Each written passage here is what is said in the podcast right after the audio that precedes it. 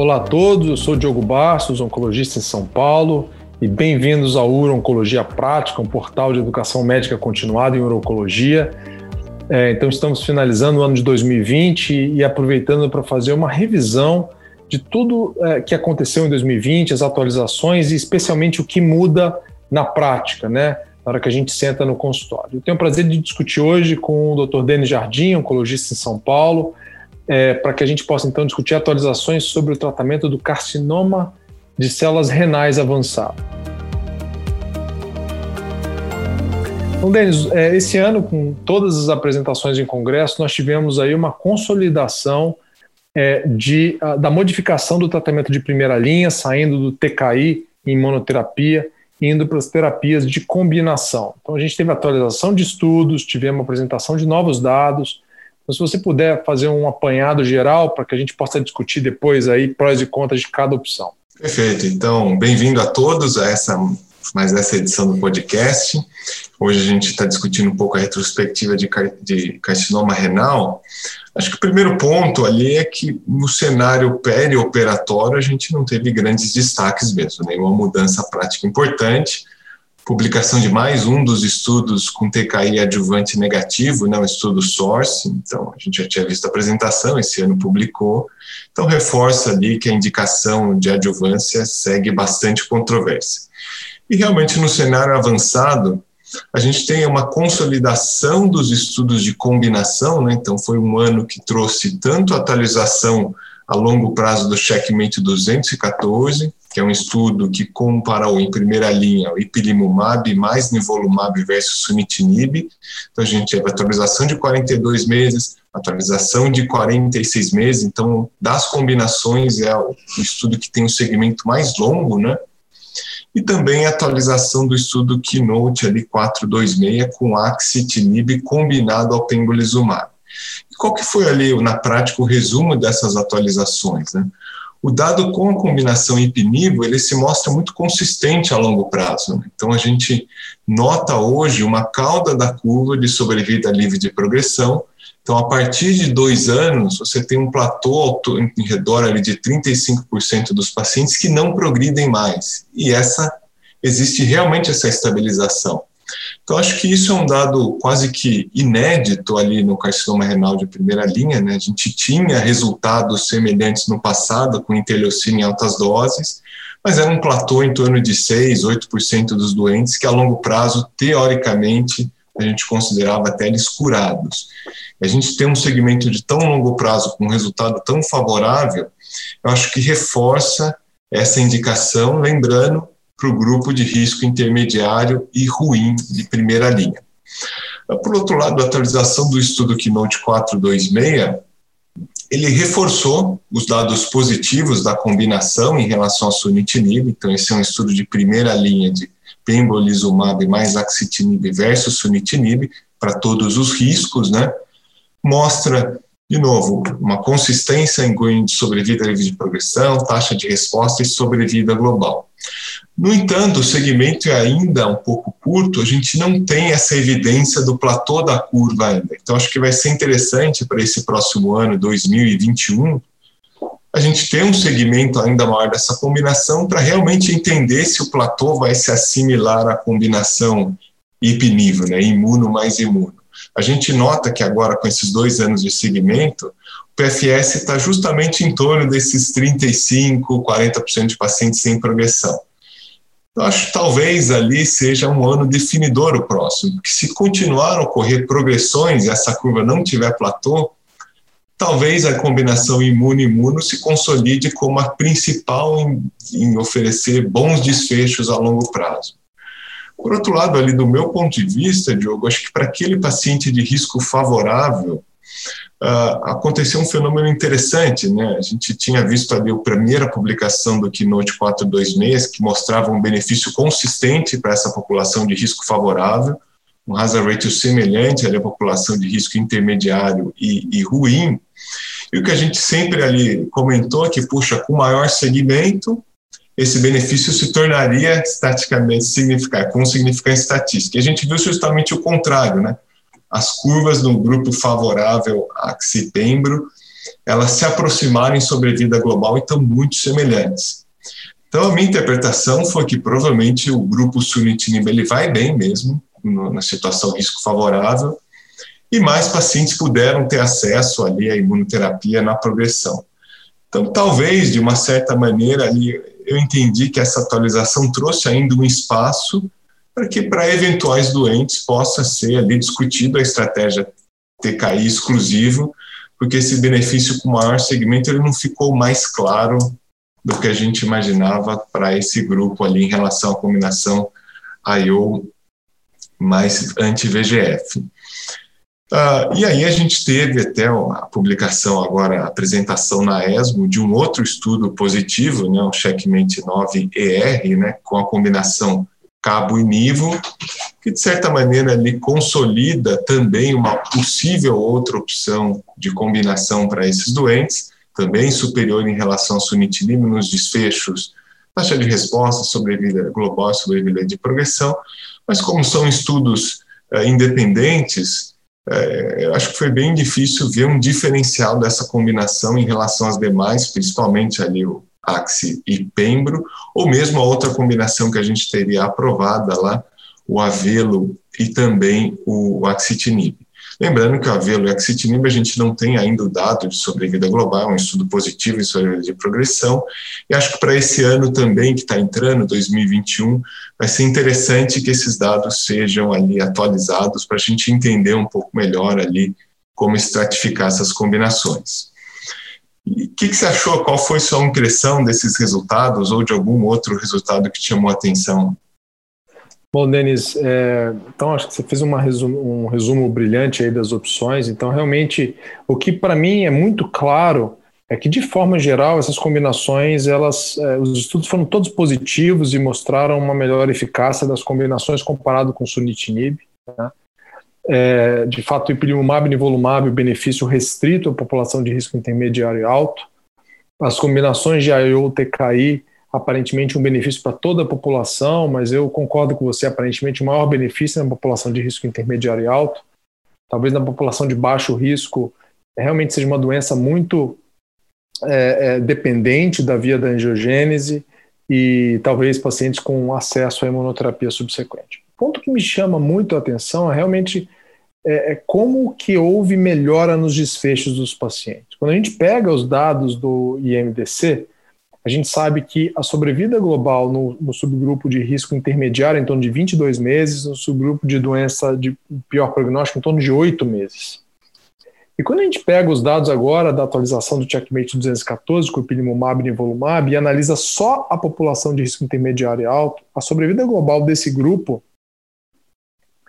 foi de 47 meses. Ou seja, é um subgrupo que a gente esperaria uma sobrevida global menor do que 22 meses, se a gente pensasse numa era só TKI. Né? Então, realmente, para mim, o que chama mais atenção é que como o desfecho dos pacientes melhorou com base nessas combinações. É, então, a minha impressão, assim, numa doença mais agressiva, componente sarcomatoide, eu, a minha tendência é mais ipilimumab e nivolumab. É, na, na, numa doença é, mais volumosa, pacientes precisando de resposta, a minha tendência seria fazer mais a IOTKI, então pembrolizumab e axitinib é, seria a combinação aprovada é, no Brasil que tem benefício demonstrado em sobrevida, e como você mencionou, a outra possibilidade é a velumab e axitinib, né? Eu também acredito que cabozantinib e nivolumab deve ser aprovado também. Ou seja, a gente vai ter várias opções de IOTKI, honestamente, se todas elas de fato comprovarem aí a sobrevida global, honestamente eu não consigo ver uma que seja superior à outra, aí vai um pouco de experiência de cada um e familiaridade com esses regimes. Uh, mas realmente uh, o outro ponto que me chamou muita atenção é, foi o platô da curva com ipinivo, né? Então um terço, mais ou menos um terço de pacientes livres de progressão em 42 meses. É, vamos ver, é, eu acho que só o tempo vai dizer para a gente é, o amadurecimento dos dados desses estudos todos, e o que a gente espera, em última análise, é que a gente de fato comece a ver mais pacientes curados com imunoterapia é, e carcinoma de células renais de células claras. Bom, Denis, agora só para a gente abordar um último tópico que eu acho importante de atualização, e, e para aqueles pacientes que têm histologia não células claras, né? que, que mudou? A gente vai continuar usando só sunitinib para esses pacientes? O que, que a gente pode discutir em relação a essas atualizações? Eu acho que esse é um tópico interessante porque acaba sendo um, um, tipo de tumor, são tumores renais que acabam não sendo contemplados nos grandes estudos, né, não células claras. E lembrando que até pouco tempo atrás a evidência que a gente tinha para tratar esses doentes são evidências ruins, né, são estudos randomizados, tanto o estudo ESPN quanto o ASPEN, comparando sunitinib versus ali, o inibidor de mTOR, mostrou que para grande parte desses tumores não células claras, o sunitinib eu diria não nem que ele foi melhor, ele foi menos pior, talvez, ali, ele foi um pouco melhor, exceção do cromófobo, que talvez o, o inibidor de mTOR tenha ido um pouquinho melhor. Aí o estudo ali, um estudo também de fase 2, braço único, mostrando alguma atividade com pembrolizumab, o estudo Keynote 427, Lembrando e convidando a todos também que no último episódio de reunião multidisciplinar que a gente teve esse ano, agora em dezembro, a gente discutiu um caso prático de um carcinoma papilar, então a gente pôde, através de um caso, discutir algum desses tópicos. Convido a todos a acessar a plataforma e até assistir essa apresentação. Mas esse ano ele trouxe uma luz, eu diria ali, em como a gente deve abordar os carcinomas não células claras. Classicamente, eles acabam sendo agrupados sobre esse, esse grande guarda-chuva, e a gente sabe que os tumores são diferentes, tanto do ponto de vista de histologia quanto das principais alterações. tiveram dois estudos interessantes ali apresentados na ASCO, o estudo SAVOAR, que era um estudo com savolitinib versus sunitinib, em carcinomas uh, papilíferos e tumores com alguma ativação de MET, então, eram pacientes selecionados que deveriam ter alguma evidência genética de que MET estaria alterado, mutação, amplificação, etc. Que foi um estudo que teve dificuldade, ele acabou sendo interrompido precocemente. Uh, o motivo até não ficou muito claro, é que eles avaliaram num estudo paralelo que o savolitinib parecia não ter grande atividade, etc. Mas quando eles apresentaram os pacientes que foram incluídos Realmente, a atividade em termos de PFS, taxa de resposta, foi superior com o savolitinib, que é um inibidor de MET. Então, mostra ali que é possível fazer um estudo nessa população específica, selecionada por um biomarcador molecular, e que talvez seja esse caminho da gente ter maior atividade em relação ali ao sunitinib.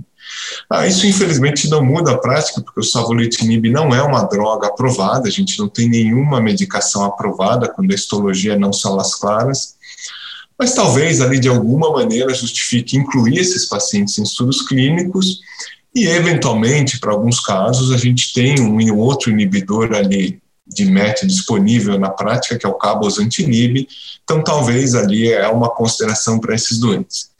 E outro resultado muito interessante, que foi apresentado também na ASCO no meio do ano, ASCO virtual, um estudo conduzido pelo grupo do NIH em pacientes com carcinoma papilífero, especificamente para os pacientes que tinham aquela alteração hereditária relacionada à síndrome da leomiomatose hereditária, que a gente sabe que está frequentemente associada a uma alteração na fumarato hidratase.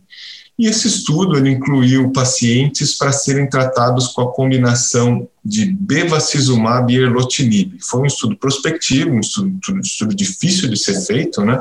Porque é uma população ah, não tão disponível, mas de novo mostra que é um estudo que foi é possível de recrutar com a combinação de, de vários centros. Eles tiveram ali mais de 80 pacientes e os resultados foram muito positivos ali em taxa de resposta, principalmente nesses pacientes que estavam relacionados à síndrome hereditária. Né? Então, uma taxa de resposta, se eu não me engano, foi superior a 50%, acho que 55% como um todo, e bem alta, praticamente todos os pacientes com a síndrome hereditária tiveram respostas. Ah, então, talvez ali isso traz ali um, opções terapêuticas potenciais para o futuro, a gente sabe que são tumores difíceis de serem recrutados e talvez por serem tumores ali que acabam entrando nessa categoria uh, tumores raros, droga, uh, doenças órfãs, talvez até isso leve à aprovação dessas opções de tratamento que aparentemente são muito mais eficazes do que a estratégia de inibidor de TKI para todo mundo. E aproveitando, Diogo, eu acho que teve um outro aspecto prático que eu achei interessante esse ano, que foram alguns estudos que eram pequenos ali na ASCO, que eram estudos ali, ou praticamente todos eles de fase 2, que eles exploravam ali um pouco qual a melhor maneira de utilizar e tempo de tratamento. Né? Então, tinha um estudo onivóreo, fraction, etc., que tentavam comparar ali, adicionar IP em cima de nível, o tempo de duração da imunoterapia, assim, se eles não são estudos definitivos, eles trouxeram pelo menos algumas informações práticas, né, do tempo necessário de tratamento, se a gente deve usar combinação de cara ou sequenciamento. O que você achou desses resultados para a prática? Bom, acho, que, acho que foram estudos interessantes de geradores de hipótese, uh, mas de fato a gente tem que tomar um pouco de cuidado é, para incorporar é, de forma na, na, na, rotina do dia a dia. Né? Então, a mensagem que, que ficou para mim é que, de fato, o tratamento padrão é a combinação de ipinivo, né? Então, quando a gente vai começar com essa combinação, o ideal é, com, é começar com os dois e não começar com nivo e depois associar a IP depois, embora você consiga resgatar alguns pacientes, aparentemente os, os desfechos não são é, os mesmos é, do início da terapia é, combinada. Então, acho que esse, esse é um ponto. Então, embora a gente não tenha certeza, essa é uma questão. A questão da duração de tratamento, isso é algo é muito discutido. Ah, existem vários líderes de opinião que fortemente acreditam que pacientes que tenham uma respostas profundas, especialmente respostas completas, não precisam ficar permanecer em tratamento contínuo. E o que se discute hoje é a interrupção de imunoterapia em torno de dois anos de tratamento. É né? claro que tem a gente tem inúmeros exemplos interessantes de pacientes que tiveram resposta completa e, eventualmente, eventos imunomediados sérios, que a gente para o tratamento e o paciente continua em resposta, né? Mas, do ponto de vista prático, é, esses estudos eles não têm o poder suficiente para mudar a nossa prática. Então, é, do ponto de vista prático, eu consideraria é, interromper o tratamento com dois anos, é, basicamente pacientes com resposta completa é, com imunoterapia de primeira linha. Então, acho que essa seria a minha mensagem. Não sei, eu não sei se você tem alguma coisa a mais acrescentado do ponto de vista prático, se você mudaria a, a sua conduta de uma forma diferente. Eu acho que sim, eu acho que o próprio estudo Onivore, ele trouxe essa mensagem que seis meses é insuficiente, né, porque boa parte dos doentes acabaram, enfim, progredindo. É claro que às vezes a gente precisa interromper o tratamento por toxicidade, que é uma coisa à parte, mas interrupção deliberada antes desse prazo, uh, digamos aí, dois anos, que é o que os principais estudos pivotais fizeram, eu acho que hoje não tem respaldo não, inclusive esse fase 2 demonstra que pode ser não, não ideal, né?